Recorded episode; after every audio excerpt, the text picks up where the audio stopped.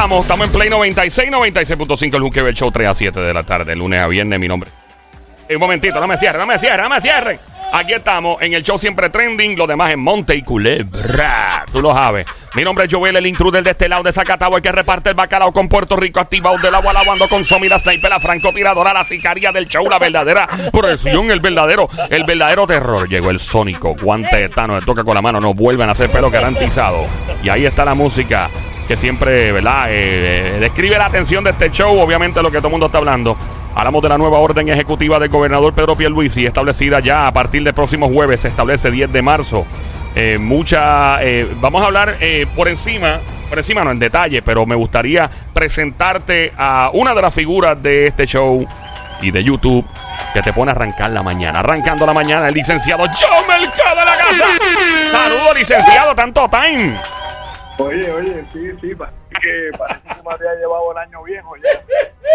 Saludos, eh, está en corte, está comiendo, ¿qué está haciendo ahora mismito? Para ver, saber cómo estamos Relax, tiempo. Estoy en la oficina aquí escribiendo y por poco me caigo de fondillo cuando digo la, la orden ejecutiva. Cacho, eso es una cosa. Eh, licenciado, ¿qué le parece la nueva orden ejecutiva? Eh, ¿Quiere que yo entre en detalle? ¿Usted quiere de- de- describir todo lo que están? No quiero matarle el gallo en la funda, como dice mi gente dominicana. O sea, ¿quiere no, describirlo? no, me, no, no me toques el gallo y menos te metas la mano a la mira, este, mira, la nueva orden ejecutiva entra en vigor el 10 de marzo. Ya fui a una cafetería Y ya ya había un loco allí sin mascarilla diciendo el gobernador dijo que yo puedo entrar aquí sin mascarilla y el dueño le dijo no es a partir del 10 y se formó una discusión.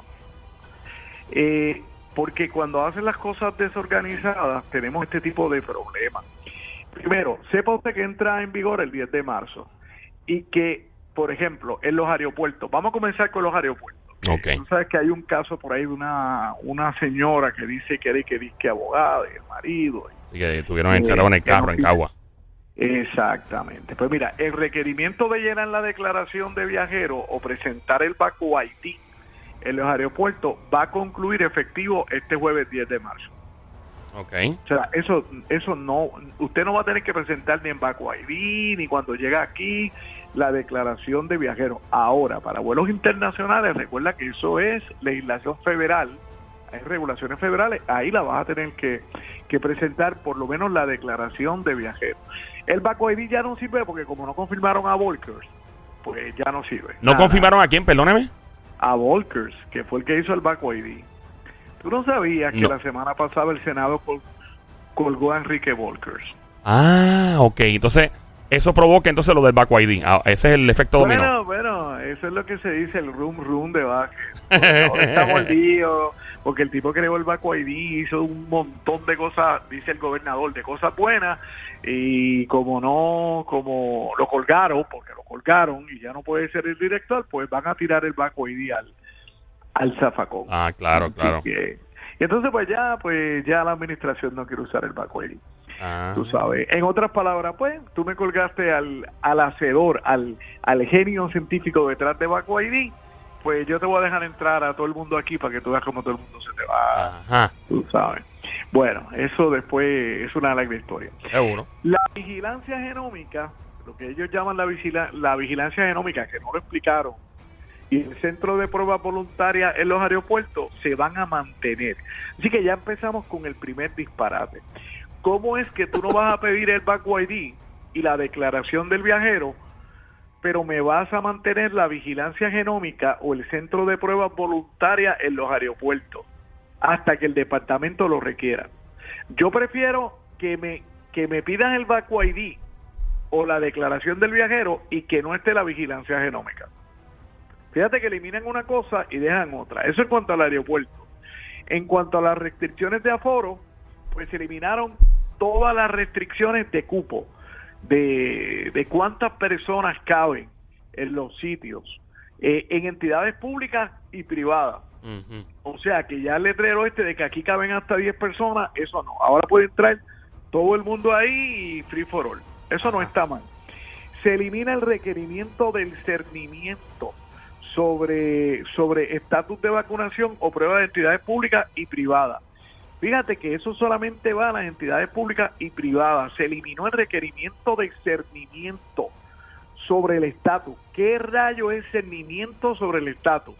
Sí, eso. Pues, pues que te pidan el Baco ID, porque es un cernimiento. Claro.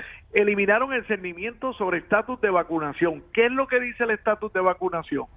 Pues que te pidan la tarjeta de vacunación o te pidan el Baco ID. Pero es en entidades públicas y privadas. Ahora, ¿en cuáles?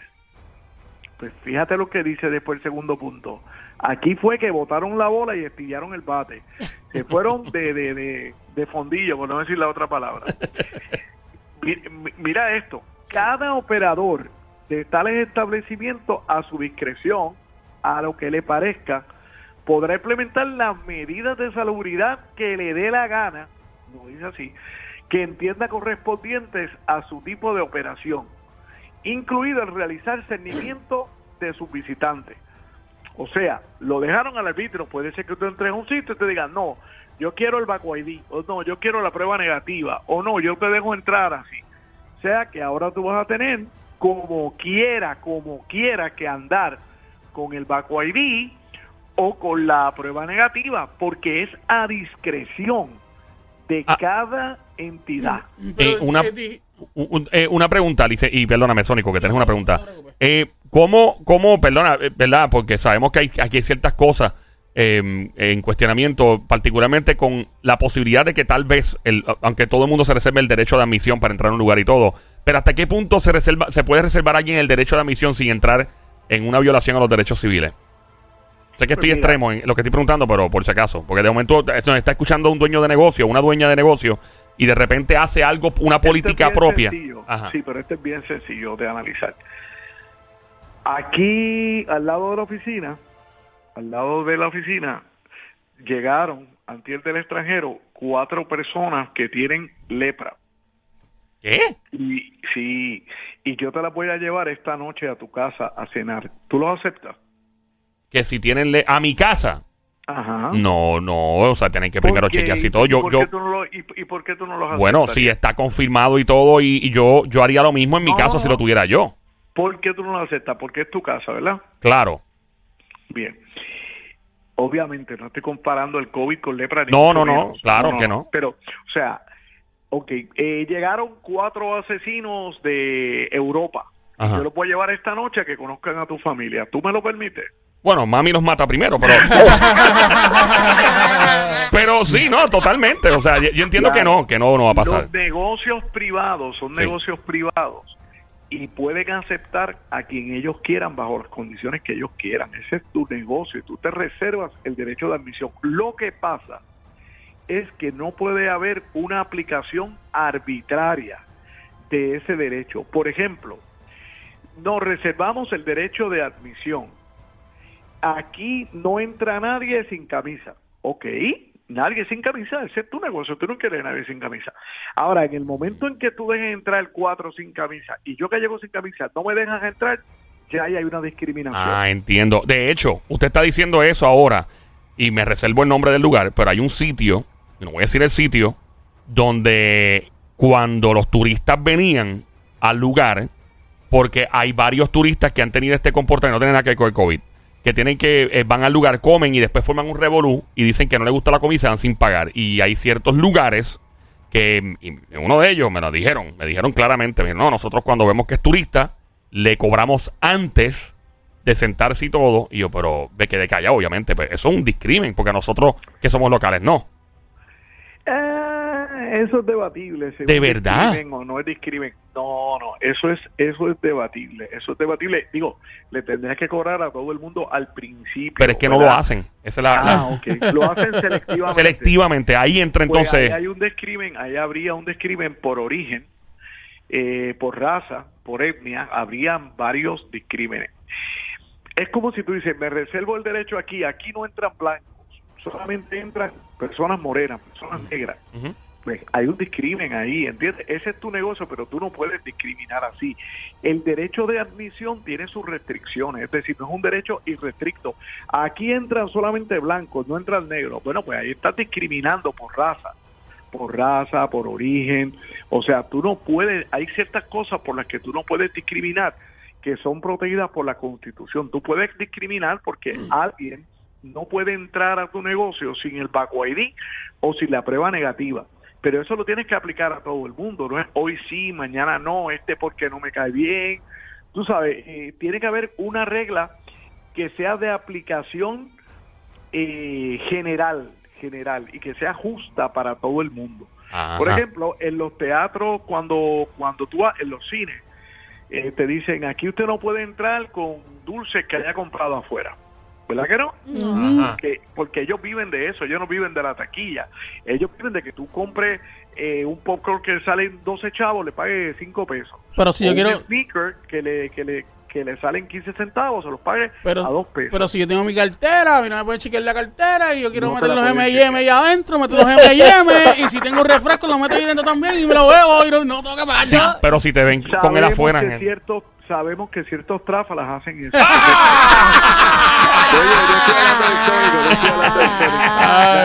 Pero, o sea, pero no, Sónico tiene razón. yo lo hago.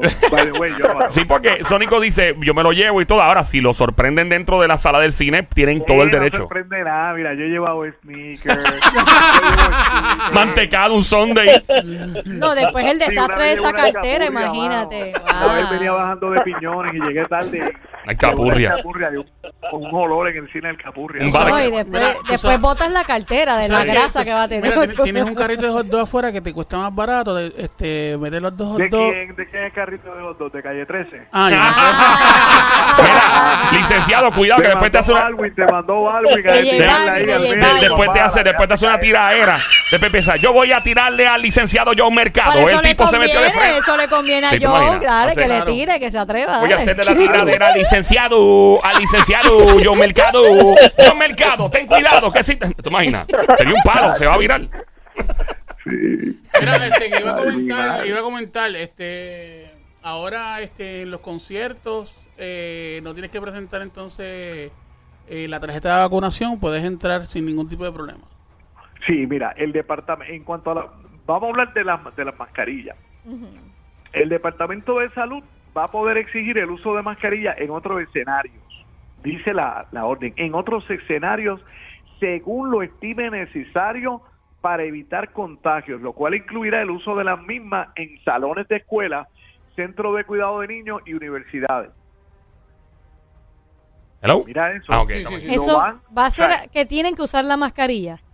Bueno, se reserva Se el reserva, derecho de exigir mascarillas en otros escenarios según lo estime necesario para evitar contagios, lo cual va a incluir el uso de mascarilla en los salones de escuela, centros de cuidado de niños y universidades. El problema es que lo tiene que hacer uniformemente porque en esta escuela de Lares te lo pueden exigir y en esta de Arecibo no. Ah, Pues ya ahí no hay una aplicación uniforme. Yo creo que le van a exigir mascarilla a todos los estudiantes dentro de todos los salones. ¿Ok? Entonces, escucha esto respecto a las mascarillas.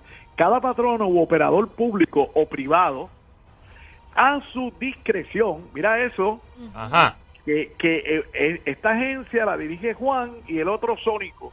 Y Sónico hace lo que le da la gana en esta agencia. Literal. en esta agencia, como siempre, como y el otro hace lo que le da la gana ya. Así que tenemos Ajá. una aplicación no universal, no general, sino arbitraria de la discreción de cada soplapote que esté en cada agencia. Imagino al licenciado en una sala de un tribunal federal de cada soplapote que Mira, Porque ustedes lo que son son unos soplapote, soplapotes. lambetuerca. Pero si lo- lo- los del gobierno hablan así, él puede hablar Sí, también ahí así, está. claro que No, sí. no, Lo que pasa pero- es que él no va a pero- hablar así, claro. está. Pero sí yo le puedo decir soplapote a alguien porque soplapote no es malo, la aplicación encanta. literal es, es un whistleblower, un Sí. can blower. Can blower. Claro. Me encantaría. Pero un- no es lo mismo que tú le digas, tú eres tremendo soplapote. Ah, bueno. Hello. se- sería. Sí, Sí, no, pero me encantaría una sala de un tribunal federal donde tú puedas hablar así, que sea libre de hablar así. no se puede. No, no, jamás y nunca, pero- puede. No se puede. el, eh, hab- hablando en serio, acá hablamos y hay una libertad de expresión cobijada por la primera enmienda y hablamos acá informalmente, pero el tribunal es un recinto sagrado. Ah. Claro. Donde ese tipo de, de expresiones no se puede Pero en dar. el tribunal del juqueo se puede. Ay, seguro, aquí, aquí se puede. en el único lugar que es igual de sagrado, Ajá. en el único lugar que es igual de sagrado y que debería haber esa defer- esa diferencia Sí. y que y que estos corruptos hijos de su Buena de lo madre. que tú le quieras llamar, hace lo que le da la gana, es en el hemiciclo del Senado y de la Cámara. Ay, Ahí María, se tiran con todo, hasta con, hasta con los zapatos. Sí, ahí Sí. se tiran y todo. Ahí eso, eso parece la lucha libre allí. El otro día fue un Esa es la liscanceo allí. nueva lucha libre Sí. ahora. Mira, Calle 13 me llamó y me dijo, ¿qué te pareció el tercer acto de la tiraera? Y le dije, chacho, papá, tú eres un nene de esta. Papi, ahí no- nada que buscar. Legislador. No tienes nada. Tú dijiste, eh, el licenciado dijo, ¿legisladrones o legisladrones? Son legisladrones. Ah, pero yo te dije legisladrones. Algunos también son lo que tú acabas de decir. Algunos Legislabrones. también. Sí, sí, sí. Hay dos o tres legislabrones también. Pero mira esto, mira, mira esto, mira esto. Mascarilla. Ajá. Se elimina el mandato de uso de mascarilla en áreas exteriores e interiores, con algunas excepciones. ¿Cuáles son? ¿Verdad? No las mencionaron. Con ¿Cuáles son? Exacto. excepciones. Ahí- ¿Cuáles? ahí es Que que nos viene dé la la- gana, ahí- cuando nos dé la gana, en el momento en que nos dé la gana. Eso iba a decir Joe, este, ahí es que salen las letras chiquititas, chiquititas abajo. con- de contrato, eh. Pero, o sea, el- el- es un lenguaje muy ambiguo. O sea, esto se presta para hacer muchas cosas que. Claro. Mira esto, mira esto, Sí. perdón que te interrumpa. Seguro. Se recomienda a todos y a todas utilizar la mascarilla en áreas interiores en las que no se pueda constatar el estatus de vacunación de todos los presentes. ¿Qué te está diciendo? Mira esto, vamos a analizar esto. Se recomienda a todos y a todas usar la mascarilla en áreas interiores, un restaurante, en la que no se pueda constatar el estatus de vacunación de todos los presentes. Quiere decir que el restaurante a partir del día 10 dice, aquí yo no voy a pedir ni vacu ID ni tarjeta de no vacunación, entren ahí. Y está el que está al lado sin mascarilla, tú le dices al mozo, hey, mozo, hey, ven acá, sácame este tráfala de aquí, mano. Este tipo no tiene mascarilla. No, eh, esto es que ya del día 10, mire, usted no se enteró. Yo, para, para, para, para. Aquí dice, se recomienda a todos y a todas usar mascarilla en áreas interiores en las que tú no puedas constatar el estatus de todos los presentes. Y tú no puedes constatar el estatus de ese que está ahí. Y él me va a decir, sí, licenciado, pero ¿sabe qué? Ahí dice, se recomienda. Y yo eso me lo paso por el fis and the fis. Es bien Ahí no ambiguo. dice que es obligatorio. Ahí dice, se recomienda. Y yo, no re- y yo me da la gana de no, no, la recomendación. exacto. Mira eso, se mantiene el mandato del uso de mascarilla. Es- Está así, en facilidades de salud, tales como hospitales, salas de emergencia, consultorios médicos, centros de salud, clínicas de laboratorio y farmacias. Eso está muy, pero muy bien.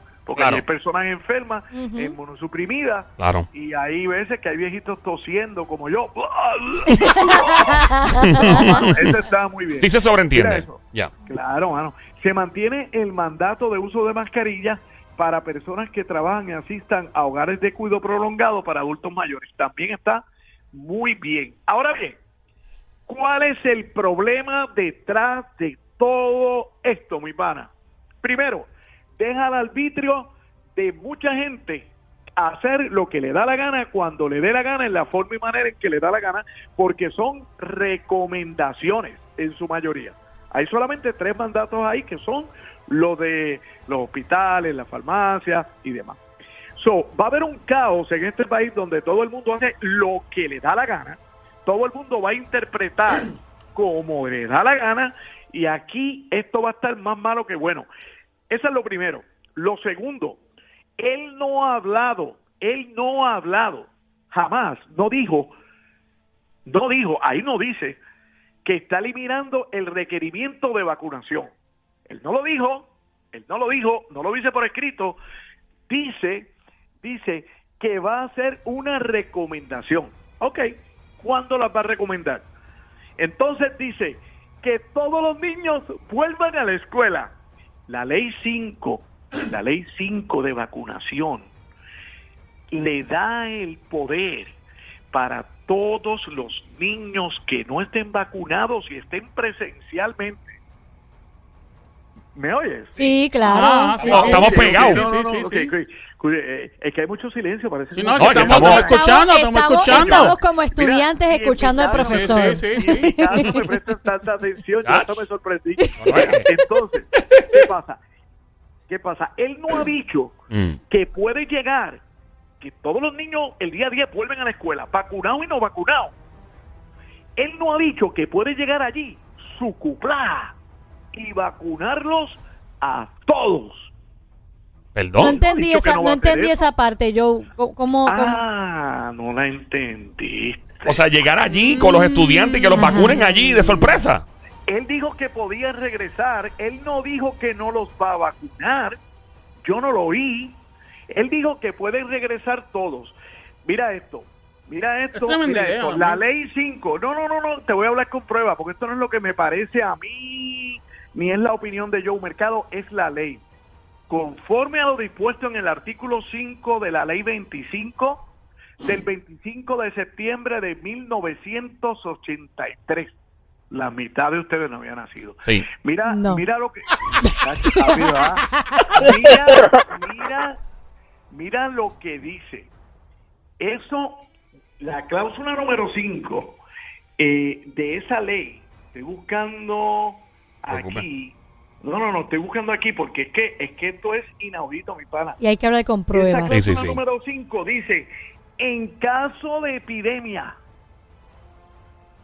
el Departamento de Salud y de Educación se reservan el derecho de vacunar a tu hijo. O sea, sin permiso del padre. Sin permiso de la What? ¿Qué? Wow. ¿Y ha pasado antes? Uf. Mira, sin permiso de la madre que lo parió. Mira O esto. sea, que el nene Bueno, lo deja en la sí, escuela y espérate. por la tarde Sí, llega sí, apoyado. Capolo ¿Cómo puede- es eso? Si Capolo puede, si decir, ¿Qué? si Capolo puede decir en una canción. A la madre que me decir. parió, claro que sí. de cómo no. momento llega el nene ahí, Claro. ven el bracito, Mami, mira. mami, me duele el brazo. Con ¿Por qué? con una curita. Con una curita, Uy, no. ¿cómo va a La ley, la ley 5, el, eh, la ley 5 del 25 del 83, que he sido debidamente orientado que durante una epidemia mi hijo tutelado podría ser inmunizado según determina un representante autorizado del Departamento de Salud, ya que eh, esta excepción y cualquiera se consideraría nula. En una epidemia, no lo había hecho porque estábamos en una pandemia. ¿Y qué él dijo hoy? Que esto es No, una... Ya no hay pandemia, esto es una epidemia. Oh, y ahí ¡Epa! procede la ley. ¡Epa, Y ley! legal, legalmente, exacto, ¿cuáles Puede son? hacerlo. Yeah. puede hacerlo. Porque cambió de pandemia y a epidemia. ok, ya, Por eso a, es que él dice, mándamelos para acá, échalos para acá, Lola. a nivel legal, entonces el estatus de cada, o bueno, el estatus no sé, pero el- el- las condiciones cambian de pandemia a, a- a epidemia. Epidemia. Sí, los números, los números bajaron y ahora él podría, no digo que lo va a hacer, ah, Eh, no, no estamos sembrando pánico, pero a mí me parece que él no mencionó nada, pero nada de la vacunación. Y hablando de, ahora hablando legalmente, si eso sucede que todos los niños van a la escuela y los vacunan allí en la escuela y los padres se enteran al final del día, ¿qué sucede? ¿Qué pueden hacer los padres? Pues nada. No hace nada. Nada, no puedo Porque- hacer porque nada. Es que hay una ley que lo permite y hay un interés apremiante del sea, Estado. que Por todo- eso es que él dice, nosotros recomendamos todavía Uf. la vacunación. So que todos los Nosotros nenes llegan con una curita. Ahora Ahora. te voy a decir lo tercero. Ay, ajá. Acuérdate de los tres puntos que te dijo hoy el licenciado John Mercado para que te anotes en la escuelita. No, estoy en shock. Lo primero, Mira esto. Lo primero que esa orden deja al arbitrio de un montón de personas hacer las cosas como le da la gana, cuando le da la gana, en el momento que le da la gana. Segundo, que obviamente no ha dicho nada sobre la vacunación, no ha dicho nada si sigue siendo compulsoria, si no sigue siendo compulsoria, si va a vacunar los niños, si no los va a vacunar, si tu patrono te lo te lo puede exigir, que ya sabemos que sí, que el patrono te puede exigir la vacuna mañana. Entonces, lo tercero, ¿por qué hace esto el gobernador de Puerto Rico? ¿Es porque es buena gente? No, no es buena gente. Ah, no, ¿y por qué? ¿Por qué, licenciado? Él lo hace porque hace dos semanas atrás, Joan Rodríguez Pebe y Leslie Burgos, representante y senadora, radicaron una demanda contra las órdenes ejecutivas del gobernador que estaba legislando, usurpando poderes a través de las órdenes ejecutivas con los mandatos de vacunación. Ya esa demanda la, te- la está contestando el gobierno, que tiene 90 días para contestar. Tú y yo, que somos ciudadanos, tenemos 30 días para contestar una demanda, pero el gobierno tiene 90. Claro. ¿Qué pasa? Porque se trata como Pero, un impedido. pero es que usted, usted y yo somos más rápidos que el gobierno y somos menos Sí. burocráticos y somos tenemos más, más streamline que, que el gobierno. Yo no entiendo porque entiendo que, que son más brutos e impotentes Hay cerebrales. que darle noven- No, yo, le, les daría más de 90 Sí, dale, días. yo le daría un año Sí, con los brutos y morones que son. No todo, yo diría una cantidad ínfima como de, por ejemplo, de 9 de cada 10. Sí, sí, sí. Pues Oye, entiendo. pero ustedes Sí. son, ustedes son tremenditos y el problema de que ustedes sean tremendos es que después la gente oye, oye el segmento y dice, mano, se le fue la mano al licenciado.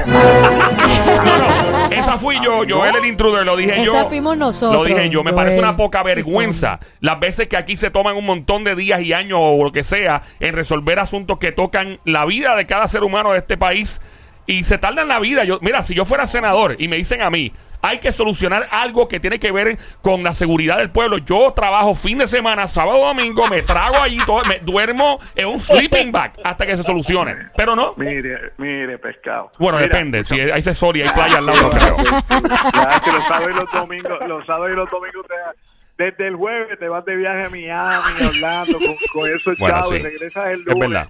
A rincón. Claro que sí, papá. Sí. Mira, escúchame, pues, este, digo, a, a menos que no quieras mover el yate ese que tú tienes en el No, no, déjalo ahí en Fajardo, en en Puerto Rico está bien. Ahí está bien. Atención Hacienda, atención Hacienda. Mira, eh, que está llanito. exacto, que vengan con los tenis amarillos. nuevos, de- de- Mira, Lisa, adelante, oye, licenciado. Pues, pues, eh, ahí tenemos, te, eh, te pusiste de hombre caballo. Entonces, ¿qué pasa? Eh, tiene esos tres puntos Sí. que me parecen medulares. Primero, que él como está temeroso de que le den ese reversazo, ese cantazo en el tribunal, que de hecho ya toda la Cámara de Representantes se unió a la demanda, al principio dijeron que no, se unieron a esa demanda en contra de las órdenes ejecutivas porque él está legislando, usurpando, está haciendo la función, está robando los poderes a los legisladrones. Entonces, los legisladrones no pueden robar, no pueden legislar porque el gobernador lo está haciendo. Entonces ellos radicaron esa demanda y dijeron, mira, es que tú no puedes estar haciendo leyes porque eso, eso nos corresponde a nosotros, tu función es ejecutiva y la mía es legislativa, legislar. Y él parece que leyó bien la demanda y dijo, oh, cáspita, chanfles. sea que- cáspita, Batman. Pa- tal vez. Digo, yo no sé si tiene un Robin porque él es soltero, pero Sí, Robin. Puede ser. Este, Pero- nos sorprendieron con la demanda. Pero, una- o sea, que básicamente, con, bueno, especulando, ¿no? Tal vez es que él, él está viendo que hay una posibilidad de que, en efecto, esta demanda pueda em, entorpecer de alguna forma lo que él, él está, digamos, imponiendo, porque esto es impuesto. O sea, esto no es como. Él y- quiere decir ahora en su contestación a la demanda que esto es académico, que ellos ya no tienen motivo, pues porque las órdenes, las órdenes ejecutivas son permisivas y que la mayoría de las cosas es si le da la gana al pueblo. ¿Y hasta qué punto un gobernador o en Estados Unidos un presidente tiene la autoridad de continuar e imponiendo órdenes ejecutivas? O sea, no hay un límite, no es como una cuota de que tiene más que 10 en un año. no, hasta que se lo detenga el Tribunal Supremo, Wow. ya sea el de Puerto Rico o el de los Estados Unidos, hasta que se lo detenga. Mira que Biden, mediante una orden ejecutiva, dijo que todas las empresas que tenían 100 empleados o más tenían que exigir la vacunación, la vacunación a sus empleados. 100 empleados o más, ahí cayó todo el mundo. ¿Qué Sí. hizo el Tribunal Supremo? Para un momento, Biden, tú no puedes hacer eso, tú no puedes legislar y menos a través de OSHA. Porque ese mandato que, que, que tú estás implementando a través de OSHA, OSHA no tiene el poder, aquí en Estados Unidos, le dijo el Tribunal Supremo, OSHA no tiene el poder para imponer mandatos 24-7. que son mandatos 24-7? Que OSHA es una agencia que regula el trabajo. Primero, no regula salud. Y segundo, no puede dar un mandato que aplique fuera de horas de trabajo. Eso significa un mandato 24-7. 24 certifica la vacuna, que es un mandato exte- externo, ¿no? Eso es lo que significa. No, y que, y que, y, y que aplica fuera del trabajo, porque si tú te vacunas, tú no te puedes vacunar a las 8 de la mañana me la pongo y a las 5 de la tarde me la quito y me voy para casa. Claro, que es algo vacunado. que, que obviamente te- o sea, es una repercusión fuera de las horas laborables, obviamente. Exacto, Eh, se llama un mandato 24-7. ¿Qué le digo el Tribunal Supremo? No, no, no, no, no, no, no, espérese, Biden, usted está muy senil ya, usted no puede estar legislando esto, ¿me entiende? Entonces, pues, ese es el problema aquí.